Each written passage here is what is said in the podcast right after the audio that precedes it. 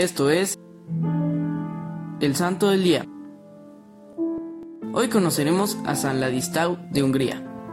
San Ladislao era miembro de la dinastía de los Arpades, siendo hijo del rey húngaro Bela I y de la princesa polaca Richeza. Ladislao nació en Polonia el 27 de junio de 1040 y tras la muerte de su hermano mayor, Ladislao ascendió al trono y continuó su labor de cristianizadora.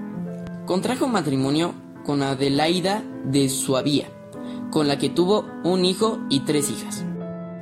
Fue conocido por sus hazañas como caballero medieval y hábil guerrero, que llegó a luchar contra tribus paganas que invadían el reino de Hungría. E incluso hay leyendas que relatan que rescató a una damisela húngara. Creó la fundación del obispado de Sabarabejo, así como la creación de una abadía e incontables templos por su reino.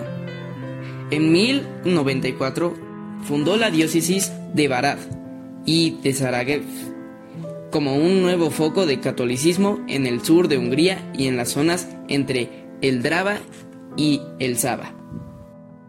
Ladislao de Hungría enfermó repentinamente y le dejó el trono a su sobrino Colomán, que era obispo.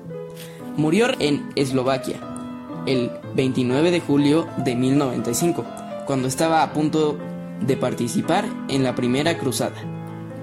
Este santo fue un rey muy amado y toda la nación guardó luto por su muerte durante tres años, recordándolo como un santo antes de ser canonizado. Yo te invito a que como San Ladislao siempre ayudes a la iglesia. San Ladislao ruega por nosotros. Servidores Amoris Christi, Movimiento Amoris Mater.